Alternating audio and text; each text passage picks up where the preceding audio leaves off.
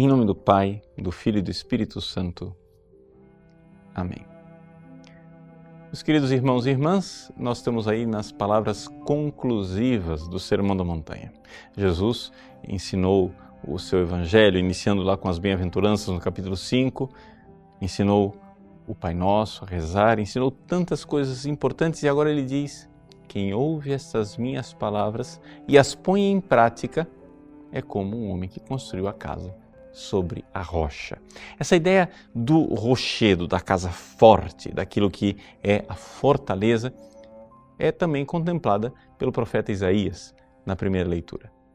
Então, como é que nós é, podemos ter uma vida espiritual que seja um verdadeiro baluarte, que seja inexpugnável? Bom, se nós tivermos uma fé que esteja profundamente unida com a caridade, com o amor. Umas, um bispo antigo, Santo Inácio de Antioquia, ele escreveu umas sete cartas antes de ele ser martirizado e ele usa essa expressão interessante da união entre a fé e o amor. A fé e o amor são duas realidades tão unidas que não pode se destruir essa unidade.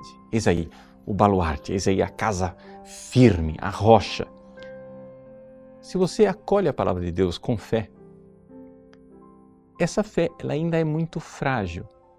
Até que finalmente, ao meditar, ao buscar a palavra de Deus, digamos, vamos usar aqui uma é, comparação, ao gerar a palavra de Deus dentro de você, como uma mãe que gera durante nove meses um filho, você finalmente irá dar o fruto, você irá dar à luz a esta palavra de Deus em obras de caridade, se você realmente entendeu a palavra. Se você acha que teve fé, acha que acolheu a palavra de Deus, mas a sua vida não mudou, meu irmão, na realidade a sua fé, no fundo, no fundo, é como aquela semente que foi jogada e simplesmente não brotou.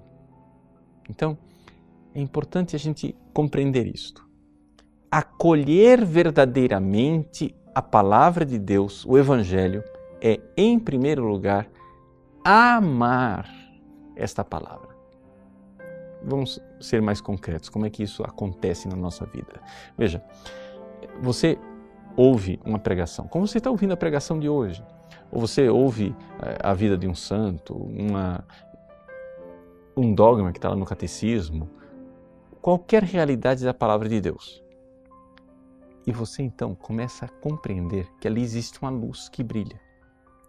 Você começa a se sentir fascinado por essa luz e ela vai aquecendo o seu coração, como a palavra de Deus que aquecia os discípulos de Emaús naquele caminho com Jesus.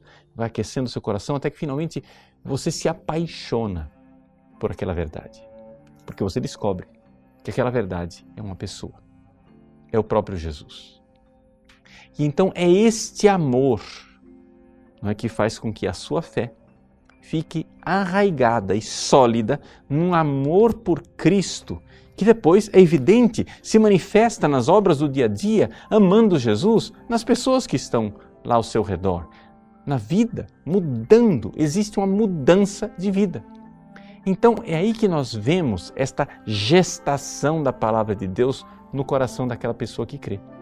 A pessoa que crê aceita a palavra, mas ela começa a amar esta palavra e descobre que esta palavra é uma pessoa e é o próprio Jesus. E você dá a sua vida inteira, não um pedaço dela. Você dá a sua vida inteira para este que amou você e agora que você quer amar. Ali, então, a fé se uniu com a caridade de uma forma inexpugnável, de uma forma indestrutível.